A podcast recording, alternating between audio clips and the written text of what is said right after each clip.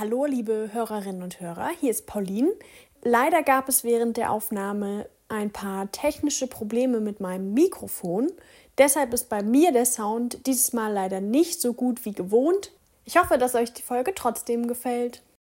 Hallo und herzlich willkommen zur 16. Folge Parole Popkultur. Ich bin Merit. Und ich bin Pauline.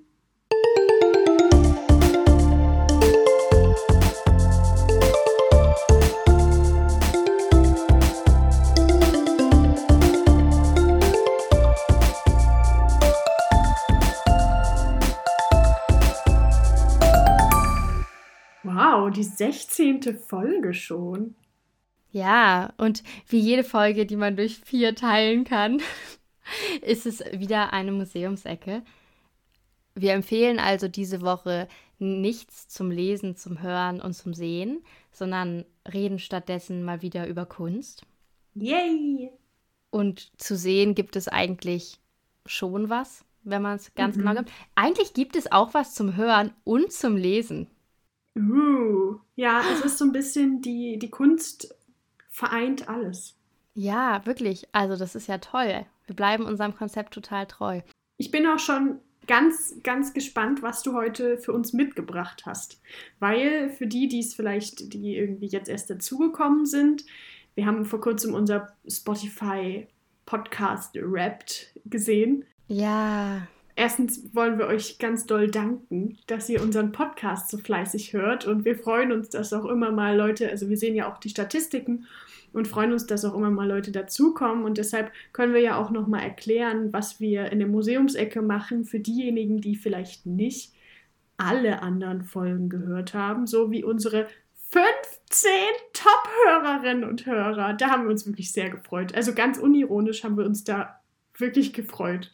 Echt richtig, richtig cool. Da, also erstmal überhaupt voll cool, dass es so auch für uns Podcaster ein Raps gibt. Natürlich sie gehen die Raps gerade, die Raps zum Abendessen Raps. Äh, natürlich geht Spotify Rap jetzt gerade an dem Tag, an dem wir es aufnehmen. Gestern ist es rausgekommen, ist natürlich ganz Mhm. Social Media komplett voll damit. Und da habe ich gleich geguckt, ob wir sowas auch kriegen und wir haben sowas bekommen. Und es ist wirklich irgendwie so cool zu sehen, dass einfach bei 67 Menschen unser Podcast in deren Top 10 meistgehörter Podcast ist. Das ist so, toll. verrückt. Ich meine, natürlich sind das jetzt nicht 100 Millionen Leute, aber ganz ehrlich, wenn ich jetzt 67 Leute aufzählen müsste, von denen ich weiß, dass sie das hören, mm -mm. Mhm. Also finde ich richtig, richtig toll, richtig aufregend. Und was ich auch voll spannend fand, wir haben 458 Minuten Podcast veröffentlicht. Krass. Crazy, oder? Ja. Und alles selber geschnitten und ohne Werbung. Uh, uh. Ja, ohne Werbung, ohne Geld. Geld Mhm. kriegen wir nicht.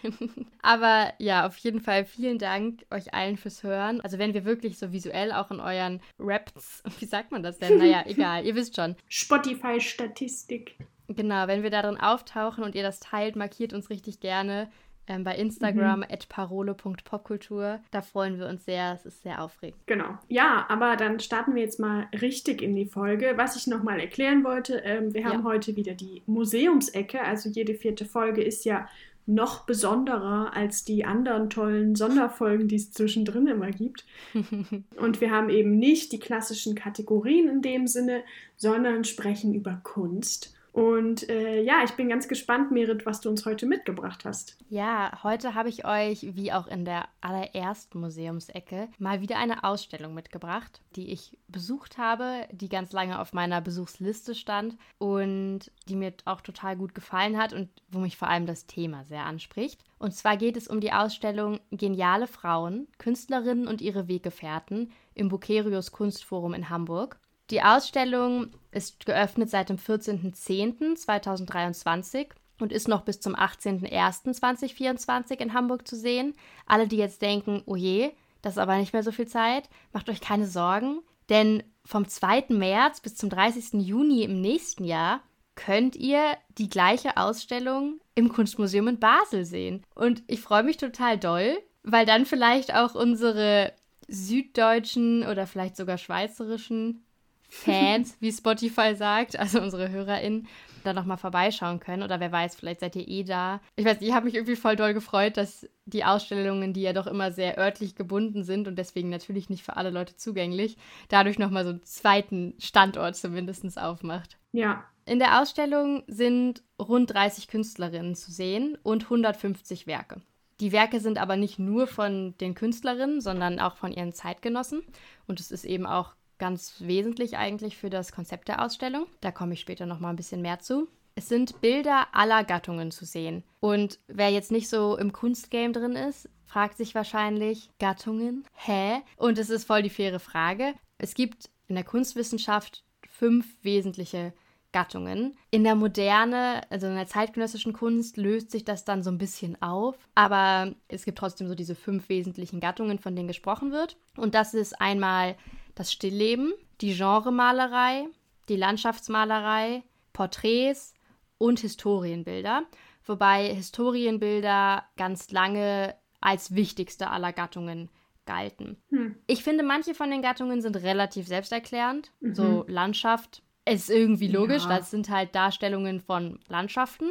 Da sind zwar auch manchmal kleine Handlungen drin oder so, aber wenn sozusagen der wesentliche Fokus von diesem Gemälde eine Landschaft ist, dann ist es wahrscheinlich ein Landschaftsgemälde. Jeder kann sich, glaube ich, auch vorstellen, was ein Porträt ist. Also Porträt kann, glaube ich, eigentlich jeder irgendwie zuordnen, dass es ähm, wahrscheinlich ein Bild von einem Menschen ist, beziehungsweise von einer Person. Genau, und dann gibt es nochmal Einzelporträts, Gruppenporträts, da gibt es dann noch so Unterkategorien, aber mhm. das Wesentliche beim Porträt ist eben, da ist eine Person drauf und das ist interessant. Es reicht nämlich nicht, wenn so eine Person drauf ist, sondern wichtig ist auch, dass es um die Person als Person geht. Ah, okay. Mhm. Ja. Es gibt nämlich zum Beispiel auch Genremalereien.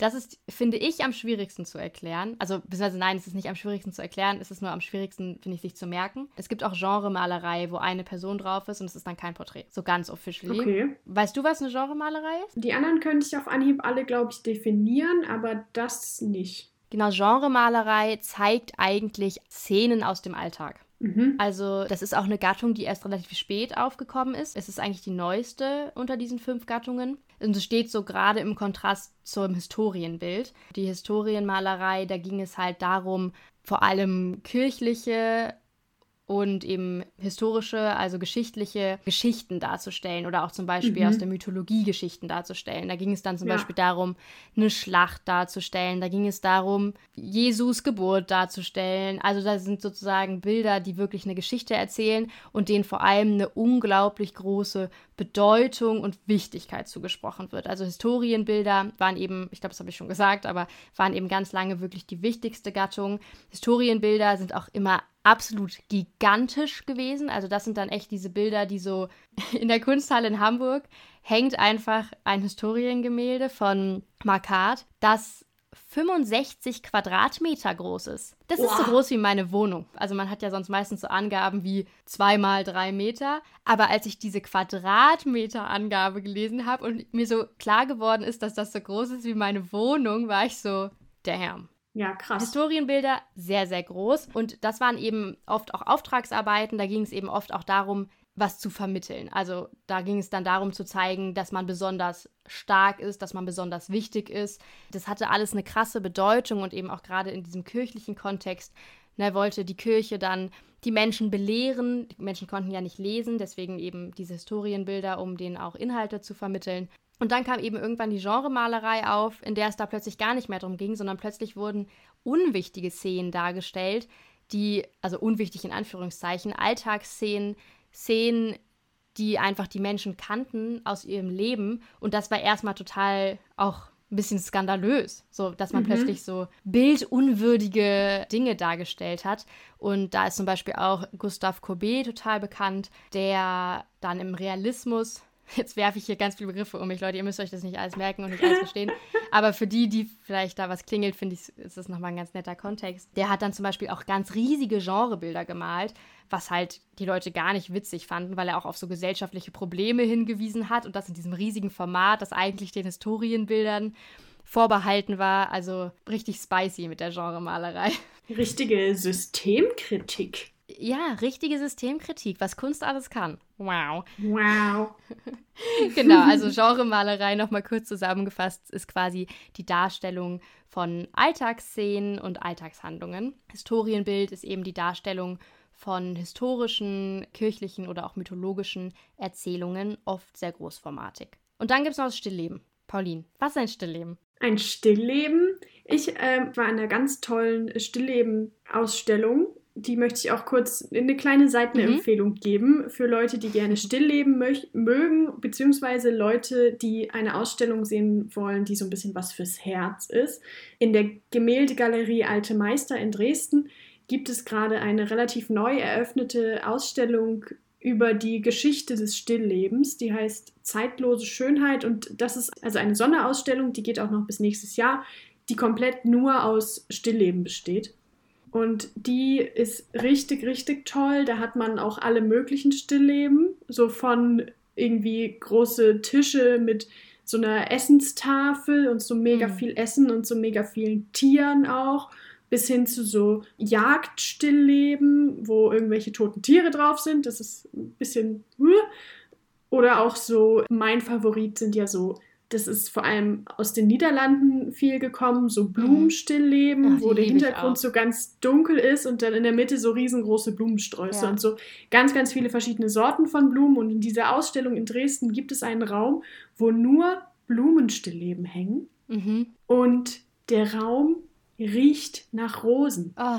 Die haben da so ein Duftding aufgestellt und irgendwie riecht es da. Es ist so gut. Und also halt das Stillleben, es geht im Grunde darum, es gibt so ein bisschen verschiedene Definitionen. Äh, ist es was, was irgendwie tot ist, was man so, wo kein Leben mehr drin ist sozusagen, was man darstellt? Oder ist es einfach halt eine Gruppierung von Dingen?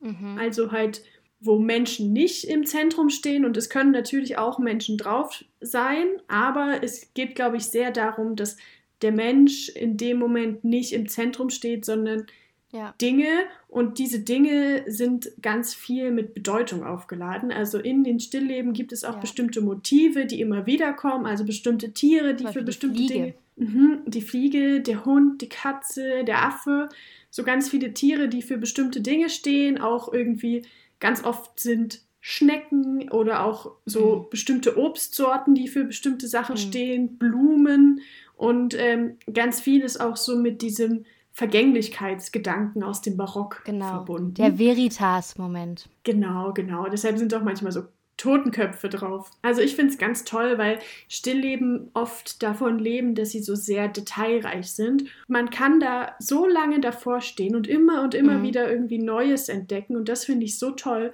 und richtig spannend. Ja, also ich persönlich finde das Stillleben super spannend, auch wenn viele vielleicht denken, das ist langweilig und irgendwie eingestaubt, aber ich empfehle, sich wirklich mal Stillleben anzuschauen und dann merkt man, wie toll die auch sein können. Ja. Und das ist eben ja auch das Spannende am Stillleben. Man kann sich das halt angucken und denken, ja, okay, das ist jetzt ein Blumenstrauß.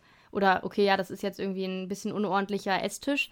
Aber wenn man eben auch so diese Symbole kennenlernt mhm. und dann kann man halt total viel da rein interpretieren. Und wenn dann so ein Globus da steht, dann steht das dafür, dass die Person irgendwie viel gereist ist. Und das ist halt, also die, diese Stillleben, die erzählen auch Geschichten. Und ich finde aber eine Sache, die du gesagt hast, total wichtig für alle ähm, von diesen Gattungen. Erstens, das ist alles nicht in Stein gemeißelt, das sind alles mhm. Diskussionen und Diskurse, die ausgehandelt werden und die sich bewegen.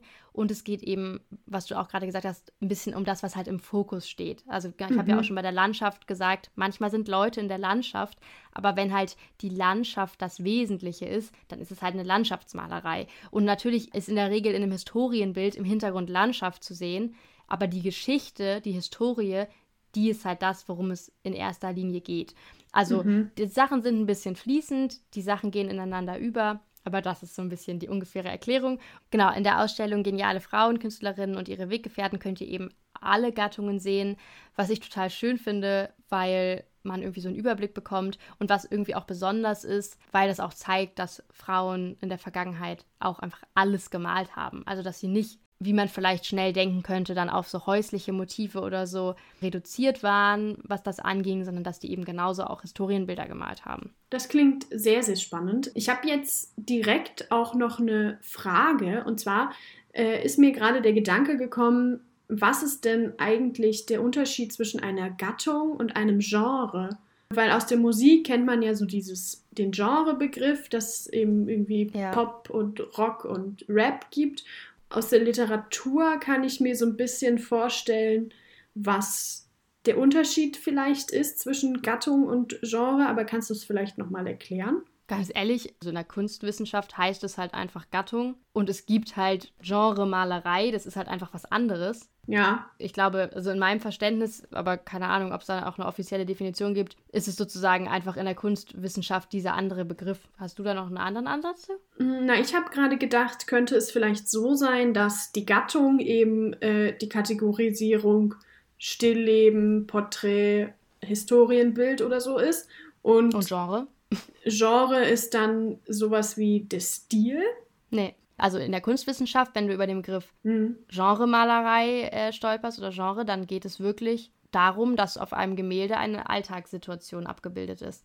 Also das hat dann nichts damit zu tun, wie das Bild gemalt ist. Du kannst Ölgemälde haben, das Genremalerei ist. Du kannst eine Fotografie haben, die ein Genre ist. Also das ist sozusagen davon unabhängig. Okay. Ich glaube einfach in der Kunstwissenschaft wird dieser Begriff ganz anders gedeutet und ganz anders verwendet. Mhm. Dann, dann kann man es hier sehr klar trennen von zum Beispiel mhm. der Musik, wo man ja. jetzt sagen könnte, ich habe das Genre Pop und darin ja. gibt es einen Titel, der tanzbar ist, ein, ja. eine Ballade und irgendwie wie gesagt, ich bin mir nicht 100% sicher, aber so mhm. habe ich bisher quasi die Begriffe nur verwendet gesehen. Und ich, aber genau wegen dieser Musikbezug gerate ich auch immer durcheinander und sage immer statt Gattung okay. Genre. Und dann zähle ich die Gattungen auf und dann fällt mir auf, ah shit, Genre ist hier der falsche Begriff. Okay. Aber es ist gut, dass du es nochmal sagst, weil es halt wirklich sozusagen ein bisschen verwirrend ist, dass es in der Musik so anders verwendet wird. Ja, sehr gut. Dann können wir ja jetzt weitergehen. Ja, genau. Und was es nämlich gibt, ist es gibt sozusagen auch unterschiedliche Techniken, unterschied äh, was dann ah. vielleicht das nächste mhm. wäre. Es gibt nämlich in der Ausstellung eben Malereien, es gibt Zeichnungen und es gibt auch Druckgrafiken. Und es geht ja auch um einen ziemlich langen Zeitraum. Dementsprechend sind auch vom Stil her Sachen von der Renaissance über Barock bis hin zum beginnenden Klassizismus dabei. Und für Leute, die jetzt mit diesen Begriffen nichts anfangen können, was wahrscheinlich die meisten sind, weil ganz ehrlich, ich gerade auch immer noch durcheinander, es sind so alte Bilder. Es sind so Bilder, die du so anguckst und die halt so aussehen, als hätte jemand versucht, ganz realistisch zu malen, ganz naturgetreu zu malen, dass man nicht sieht, dass es gemalt ist, ne? dass man nicht den Pinselstrich mhm. sieht. Also es sind quasi diese alten Schinken, um es jetzt mal so salopp zu sagen. Einfach für die Leute, die jetzt halt mit diesen Zeitangaben und diesen Begriffen nichts anfangen können. Mhm. Ähm, das ist natürlich dann noch viel differenzierter, aber es reicht als Einordnung, glaube ich, wenn ich euch sage, das sind diese alten Sachen. Könntest du eine Jahreszahl sagen, bis wann ungefähr? Genau, es geht um Künstlerinnen aus der Zeit des 16. bis ins 18. Jahrhundert. Okay. Ja, und das ist eben auch eine Zeit, in der der Begriff des Künstlers noch ganz anders verstanden wird als heute. Es geht da noch nicht so sehr, wie wir das heute, glaube ich, so ein bisschen mehr als selbstverständlich sehen, um Kreativität und um Selbstausdruck, sondern es geht in erster Linie eigentlich um Kunst als Handwerk. Also es geht eigentlich darum, Handwerk, also perfekt handwerklich malen ausführen zu können oder zeichnen ausführen zu können. Deswegen gibt es eben auch dieses klare Verständnis davon, dass eine bestimmte Gattung besser ist als die andere, weil es sozusagen einfach eine ganz, ganz andere Funktion ist, die Kunst damals hat. Es ist nicht vergleichbar damit, wie wir das heute machen. Das sind auch nicht so einzelne KünstlerInnen, die halt so für sich malen, sondern die arbeiten ähm, in Zunften, die arbeiten in Werkstätten. Das sind einfach Auftragsarbeiten. Es gab es schon auch, aber sehr viel seltener, dass jemand gesagt hat, ach, ich male jetzt mal eine Blume, weil ich die schön finde, sondern da malst du halt hm. eine Blume, weil jemand will, dass du eine Blume malst und du damit dann quasi dein Geld verdienst. Es ist also einfach noch nicht Kunst um der Kunst willen, sondern es ist Kunst als Handwerk mit einer konkreten Funktion. Und es ist vor allem auch eine Zeit, also dieses 16. bis 18. Jahrhundert, in dem einem, auch wenn man sozusagen sich ein bisschen auskennt, vor allem Künstler einfallen. Ich weiß nicht, fallen dir Namen ein? Mm, vor 1800 bin ich wirklich ganz, ganz schlecht. Aber wenn ich dir jetzt die Namen sage, die ich extra recherchiert habe, mhm, dann sage ich bestimmt, ah, ja, der. Mhm. Da ja. sind zum Beispiel so Namen wie Franz Hals, ja. Rembrandt, ja.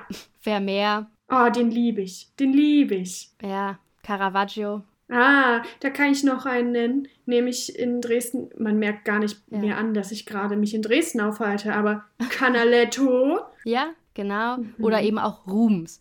Also ja. ich glaube, selbst wenn man nicht so viel mit Kunst am Hut hat, dann hat man mindestens Rembrandt schon mal gehört. Und wenn nicht, ist auch nicht schlimm, Leute. Aber also das sind halt schon so Namen, die popkulturell teilweise dann schon so durchgekommen sind. Ja, und vielleicht auch nicht mal die Namen, sondern auf jeden Fall die Bilder. Also ich glaube, der ja. Großteil der Menschen hat schon mal das Mädchen mit dem Perlohrgehänge gesehen, also das Mädchen ja. mit dem Perlenohrring von äh, Vermeer und ja. kaum jemand weiß, glaube ich, dass das von Vermeer ist. So. Ja, genau, ich glaube, die Connection, ja, ja. Sagen, die Visualität und die Namen sind oft nicht verknüpft. Naja, ist eigentlich auch egal. Äh, das Interessante ist an dieser Stelle sozusagen, dass uns nur Künstler einfallen. Und genau da setzt quasi die Ausstellung an und fragt so ein bisschen nach, wieso fallen uns keine Künstlerinnen ein? Also gab es keine? Das ist sozusagen ja die einfachste Annahme, die man dann machen kann, dass es einfach keine mhm. gegeben hat. Aber die Ausstellung stellt nun mal gerade Werke von 30 Künstlerinnen aus. damit ist ja schon mal das Gegenteil bewiesen. Und so setzt sich die Ausstellung eben auch damit auseinander, wieso nur so wenige Namen von Künstlerinnen noch bekannt sind. Mhm. Das liegt eben auch daran, es gibt einen ganz tollen Essay, über den will ich nochmal eine andere ähm, explizite Folge machen, von Linda Nochlin, Why Have There Been No Great Women Artists? Ich will den nur kurz einmal so droppen, weil sie sich einfach ganz doll eben mit dieser Frage auseinandersetzt, wieso hat es keine großen Künstlerinnen gegeben? Und ein Grund ist eben einfach, dass Frauen der Zugang zu der damals noch ganz, ganz nötigen Ausbildung verwehrt wurde. Die durften einfach diese Ausbildung nicht machen. Du musstest, um den Beruf auszuüben, Mitglied in einer Zunft sein. Dafür musst du vorher die Ausbildung gemacht haben. Aber in vielen Städten war Frauen es einfach verboten, in so einer Zunft Mitglied zu sein. Und hm. auch das Studium von einem nackten Körper war zum Beispiel ganz wesentlich, um die Ausbildung zum Künstler oder zur Künstlerin abzuschließen. Und mhm. das gehörte sich nicht für eine Frau. Eine Frau durfte keine nackte Person zeichnen. Das war halt einfach auch verboten. Das heißt, die Grundlagen, also dieser Zugang zu der Ausbildung, war schon mal überhaupt nicht möglich, weswegen bei dem Großteil der Künstlerinnen, den man aus dieser Zeit eben doch noch kennt, der familiäre Kontext der Künstlerin eine große Rolle gespielt hat. So konnten dann halt die Künstlerinnen zum Beispiel durch Väter, durch Ehemänner oder durch Brüder, die selber Künstler waren, in Kontakt mit diesem Handwerk kommen und es erlernen. Also wenn du halt einen Vater hattest, der ein bisschen lockerer war oder ein Ehemann, der hm. ganz nett war, dann hat er dich mit in die Werkstatt genommen, dann hat er dir die Techniken beigebracht, dann konntest du da mitmachen und dadurch mhm. eben selber was lernen. Und das ist eben in dieser Ausstellung auch total interessant. Ich habe ja schon gesagt, dass eben nicht nur Werke von Künstlerinnen gezeigt werden, denn die Ausstellung zeigt die Werke der Frauen neben den Werken von ihren Vätern, Brüdern, Ehemännern und Kollegen. Und was ich so, so lustig fand, ich fand es richtig toll, auf den Schildern stand dann immer der Name des Künstlers, also meinetwegen jetzt Franz Hals. Und dann stand da Vater von. Also die Männer waren sozusagen immer ganz klar in den Bezug gesetzt zu diesen Künstlerinnen. Sehr gut. Und ich fand das so schön, weil es halt so gezeigt hat, okay, wir zeigen die auch, weil es halt auch wichtig ist, das so mhm. ähm, gesellschaftlich und historisch einzuordnen. Aber die sind in diesem Fall abhängig von den Frauen. Die gibt es nur in Abhängigkeit zu den Künstlerinnen. Und das fand ich irgendwie total das schöne Detail. Das hat mir richtig gut gefallen. Sehr lustig. Das ist wie wenn man sagt, dass David eigentlich nur der Ehemann von Victoria Beckham ist. Genau, also ich fand es total lustig und ich fand es halt auch schon interessant, dass sie die Männer mit reingenommen haben, weil du einfach ja auch formale und stilistische Gemeinsamkeiten und Unterschiede dann siehst. Also es wäre Quatsch mhm. gewesen, es nicht zu machen. So. Genau, und was halt total cool ist, ist, dass irgendwie dadurch auch dann so Themen auftauchen, wie zum Beispiel Gleichstellung und die Vereinbarkeit mhm. von Beruf und Familie, was ja heute immer noch brandaktuell ist im Endeffekt. Und das fand ich total ähm, schön, dass sozusagen auch so gewisse Gegenwartsbezüge hergestellt wurden. Total interessant irgendwie, dass man dann auch merkt, ja, okay, traurig, dass sich bestimmte Sachen nicht verändern, aber irgendwie auch interessant zu sehen, dass es gewisse Struggles einfach schon immer gibt. Ja, dass die so historisch gewachsen sind und dass es mhm. sozusagen ganz aktive Arbeit braucht, ja, um daran zu arbeiten und um da Sachen auch zu verändern. Also ja, das fand ich sehr, sehr spannend.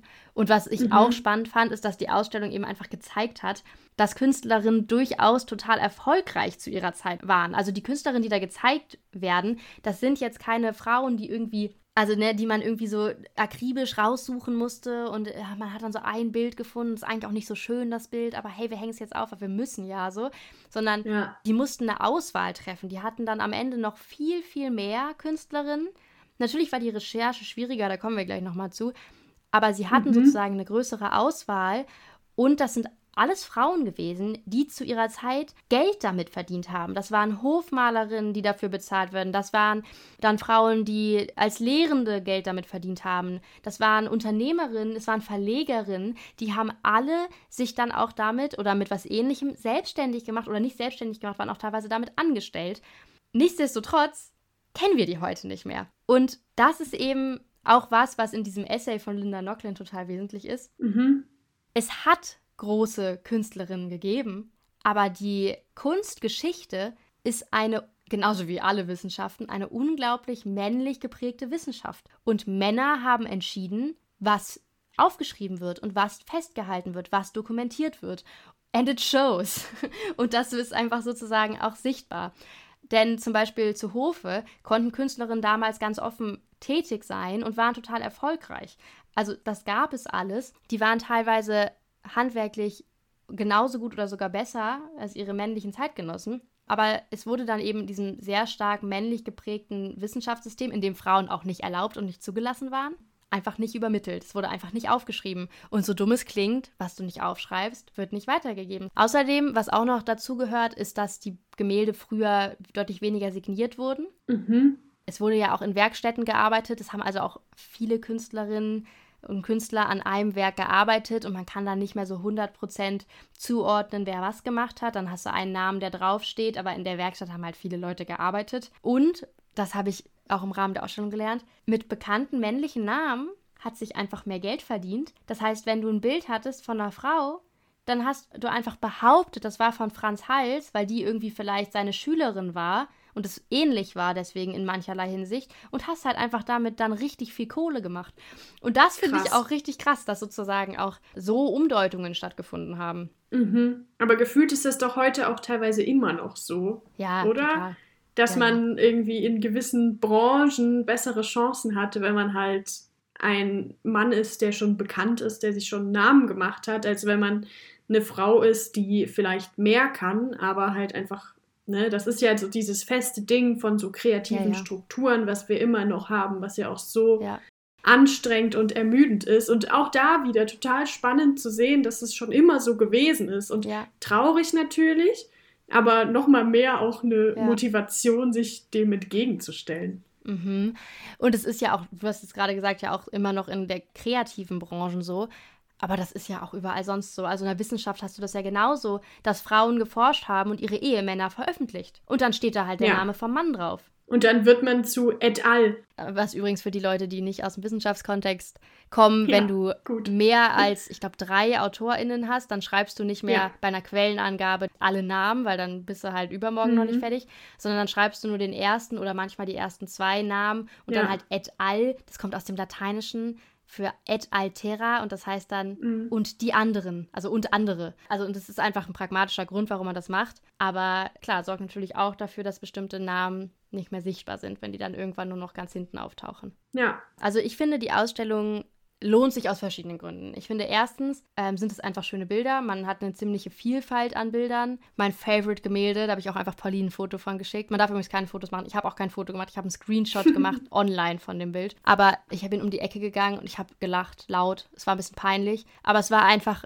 ein Gemälde, wo so ein kleiner Hund drauf war, wie er so auf einem Tisch liegt, neben so einer Teetasse und so einem Keks. Das ist so toll. Das können wir vielleicht in unserer Instagram-Story ja. mal teilen als Begleitmaterial. Ich möchte noch kurz sagen, dass das Gemälde ist von Giovanna Gazzoni. Ich finde es wichtig, dass wir jetzt auch noch mal ein paar Namen sagen. Wir haben jetzt schon wieder nur Männernamen ja, gesagt. Sehr, sehr gut. Das ist von Giovanna Gazzoni und das heißt Schoßhund mit Keksen und chinesischer Tasse. Um 1648 wurde das gemalt. Und exakt so sieht es auch aus. Es ist so unglaublich witzig. Und was ich sowieso noch sagen wollte, es gibt zu der Ausstellung auch einen Audioguide. Und das Coole ist, der ist über die App vom Bucerius Kunstforum aufrufbar. Und ich bin mir ziemlich sicher, dass der auch aus der Ferne abrufbar ist. Also du musst nicht vor Ort sein, hm. um diesen Audioguide dir anzuhören und runterzuladen. Und der ist auch visuell unterstützt. Du hast in der App dann immer die Bilder, über die gerade geredet wird. Das heißt, du kannst dir das einfach zu Hause angucken. Und da habe ich eben auch das Screenshot von diesem Hund gemacht. Mhm. Das heißt, mhm. guckt euch unbedingt dieses ja. Bild an. Und, und dann ist nämlich auch diese Audio Audiospur so lustig, weil die das dann auch so beschreiben und sagen, also ich meine, ich kann es jetzt nicht wörtlich wiedergeben, aber sie mhm. sagen ungefähr so, ja, Ähm, und man sieht eben auch an dem Hund, das ist ja auch immer so symbolisch, dass man, und da sieht man halt, dass das ein besonders wohlerzogenes Tier ist. Und außerdem ist er auch besonders klein und niedlich. Deswegen ist er eben auch neben der Teetasse und dem Gebäck gemalt, damit die Niedlichkeit nochmal betont wird. Mhm. Da sieht man auch nochmal, wie unglaublich gut erzogen er ist, weil er nicht an dem Keks nascht. Und ich war Toll. so, so ein guter kleiner Hundi. Er nascht nicht an dem Keks. Also wirklich so, so lustig und einfach auch so ein super lustiges Motiv. Und scheinbar wurde das zu der Zeit halt öfter gemalt, aber ich habe sowas noch nie mhm. gesehen. Ich fand es richtig mhm. super. Aber ähm, um jetzt nochmal auf unser Gespräch vom Anfang zurückzukommen, mhm. was ist das für eine Gattung? Ja, ich habe es auch gerade schon, äh, als, du, als wir vorhin über die Gattung geredet haben, war ich schon so, damn. Ich glaube, es ist vielleicht ein Stillleben. Ich würde auch sagen, dass es ein Stillleben ja. ist. Ja, und daran sieht man auch mal wieder, dass Stillleben nicht heißt, dass es was Totes sein ja. muss. Ja, toll. Ja, toll. Toll. toll. Quasi, was ich wirklich einfach nochmal empfehlen wollte, ist auch dieser Audioguide. Wenn ihr so das Gefühl habt, oh, das ist irgendwie was, was mich interessiert, dann checkt den auf jeden Fall aus. Im App Store oder im Play Store oder was auch immer ihr da benutzt, findet ihr die App BKF Guide. Ihr könnt aber auch auf der Website das finden und dann führt euch die Website dahin. Und in dieser App seht ihr dann eben immer die Audiotouren. Ähm, und das Coole ist, es gibt die auf Deutsch, es gibt die auf Englisch, es gibt auch eine Kinderaudiotour dazu, die habe ich jetzt noch nicht ausgecheckt. Ähm, und ich sehe gerade, es gibt da dann auch einfach so Achtsamkeitsübungen. Oh. I love it. Ähm, und wenn ihr dann eben diese äh, Audiotour euch zu Hause auch anhört, dann ja, werden euch eben verschiedene Künstlerinnen äh, vorgestellt. Ich meine, es sind nicht alle 30, es sind 18, aber das ist ja auch schon mal. Das ist mehr schlecht. als die Hälfte. Genau, ne, dann sieht man, also zum Beispiel ist das erste Bild, über das gesprochen wird, Katharina van Hemessens Selbstporträt an der Staffelei von 1548, was total besonders ist, weil das ähm, auf jeden Fall eins der ersten Gemälde ist, wo eine Künstlerin sich mit Staffelei, also eine Künstlerin sich selbst als Künstlerin äh, darstellt. Ich bin mir nicht sicher, ob es sogar auch für, also sozusagen beim Künstlern und Künstlerinnen das erste Mal ist, dass das passiert. Weil du musst natürlich mhm. schon auch ein großes Ego haben, ne, sich so selber darzustellen, wie du so malst und sozusagen, it's me. ich bin sehr gut. Darüber wird da zum Beispiel gesprochen. Ähm, es wird auch zum Beispiel über Judith Leisters Lustiger Zecher gesprochen, was um 1630 entstanden ist. Und das ist interessant, weil da ist ein Mann drauf, ein lustiger Zecher, der trinkt halt ja. so sein lustiges Bier und hat so eine gute Zeit. Das ist kein Porträt, das ist ein Genre. Das ist eine ja. Alltagsszene, weil der da lustig trinkt und sein Bier trinkt und irgendwie noch so eine Pfeife raucht. Also auf jeden Fall ähm, ist das total cool. Und wer jetzt sagt, boah, Audio ist nicht so mein Medium, ich höre zwar gerade diesen Podcast, aber ansonsten hasse ich Audio. Es gibt auch zu der Ausstellung total cool, habe ich auch noch nie vorher so gesehen, fiktive Essays der Künstlerin. Mhm. Also sozusagen hat sich jemand, ich gehe mal aus Vermittlungsteam, keine Ahnung, irgendjemand hat sich quasi in diese Künstlerin hineinversetzt und Essays geschrieben. Und zwar in wirklich super leicht verständlicher, sehr moderner Sprache und halt auch total modernisiert. Also die Sachen sind auch wirklich so formuliert und geschrieben, wie man das vielleicht eher heute machen würde. Die stellen auch Bezüge her zur Gegenwart, die sie natürlich in echt nicht hätten machen können, weil sie sind schon sehr lange tot. Und es ist auch alles total schön illustriert und es liest sich auch schnell und macht Spaß. Also es ist jetzt nicht so eine crazy Sondern äh, man kann es, finde ich, total gut weglesen. Auch da kommt ihr über die Website hin, ihr kommt da auch durch die App hin. Ähm, und ich glaube, du hast auch ein Essay gelesen, oder Pauline? Ich muss ehrlich zugeben, ich habe keinen kompletten Essay gelesen. Ich habe in alle mal reingelesen. Ähm, ich habe mir die ganze Website mal angeguckt und mhm. ich muss auch sagen, dass mich das direkt total überzeugt hat, weil ich kriege immer richtig Aggression, wenn ich auf irgendeine Website gehen muss oder irgendwas recherchieren muss oder so und die Website ist hässlich ja. oder irgendwie unübersichtlich oder nicht gut gestaltet, so dann, dann werde ich wütend, weil ja. das einfach schlimm ist, mit sowas zu arbeiten. Und bei der Website war ich direkt so, oh, das ist schön, da hat sich jemand Mühe gegeben. Ja, also auch das ist nochmal eine coole Möglichkeit, ich glaube, mit fünf der Künstlerinnen nochmal mhm. so anders in Kontakt Oder zu kommen. Acht. Und das ist quasi unsere Leseempfehlung. Also wir hatten jetzt gerade den Audioguide, das ist ja. vielleicht unsere Sehempfehlung, weil da kann man sich ja die Bilder angucken. Dann haben wir jetzt unsere Leseempfehlung ähm, dieser fiktiven Essays. Die Links werfen wir euch natürlich auch in die Podcast-Beschreibung, wie immer. Ja. Und jetzt kommt die Hörempfehlung. Es gibt auch noch einen Podcast, wo die Kuratorin Dr. Katrin Dibilla interviewt ist. Kuratorin Weißt du, was eine Kuratorin ist, Pauline? Eine Kuratorin ist die Person, die die Ausstellung entwirft, die die Ausstellung zusammenstellt. Genau, also KuratorInnen sind quasi diejenigen, die so die wissenschaftliche Vorarbeit leisten, die die Auswahl der Bilder entscheiden, die sich das Thema überlegen, die das konzipieren. Ja, also wichtige Person, ohne die gibt es halt keine Ausstellung. Und in diesem Fall ist es eben Dr. Katrin Dybala und im Rahmen des Podcasts Die Leichtigkeit der Kunst, der im Übrigen auch von einer Frau gemacht wird, und zwar hm. von Claudia Linzel. Das ist ein Kunstpodcast über Ausstellungen, Museen, Musik, Bücher und Bühne, den ich noch nicht kannte, aber ist ja eigentlich genau unser Ding. Sollten wir vielleicht mal reinhören? Ja, klingt cool. Da gibt es eben eine Folge mit der Kuratorin, ähm, wo sie eben auch nochmal so einen Blick hinter die Kulissen gibt und nochmal darüber spricht, wie das entstanden ist, wie die Vorbereitung war. Also auch da nochmal die Möglichkeit, mhm. auch aus der Ferne äh, nochmal einen Blick darauf zu bekommen oder wenn eines einfach generell interessiert. Ja. ja, klingt richtig spannend. Klingt alles irgendwie spannend. Also nicht nur die Ausstellung an sich, sondern auch das Ganze drumherum finde ich sehr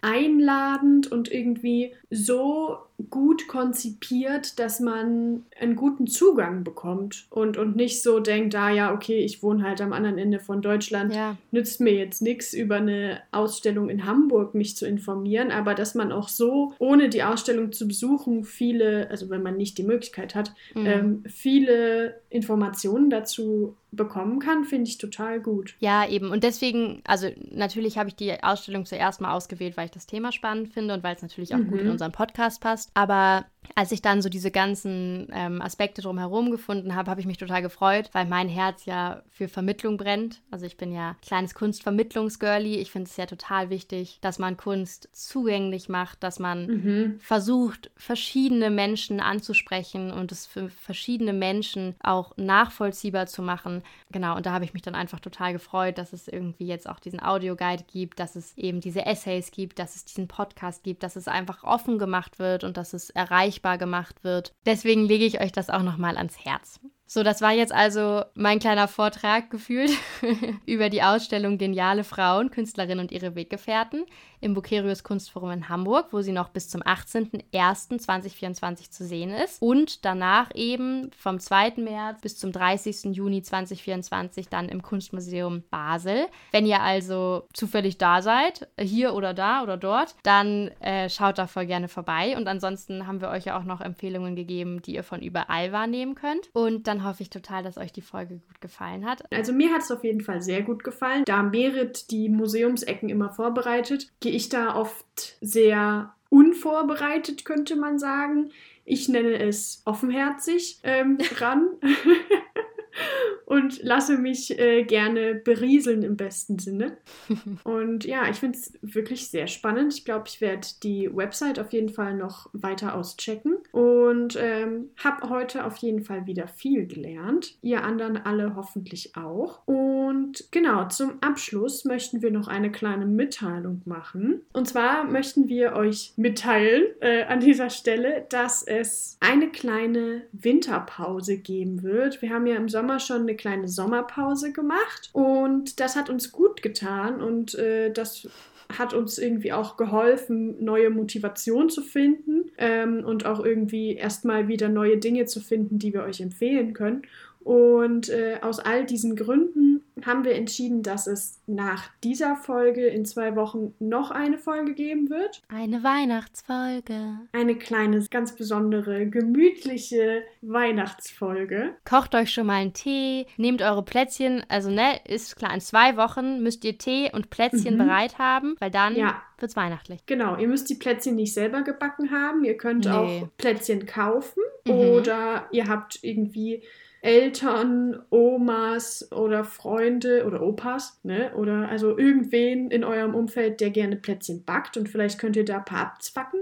Aber kocht euch einen schönen Tee, macht euch vielleicht, ich bin ja ein großer, großer Fan von Räuchermännchen zu Weihnachten. Da kommt oh, auch die -hmm. Sechsin in mir durch, dass ich, ich, mhm. ich liebe meine erzgebirgische Holzkunst und ich liebe Räucherkerzchen. Mhm.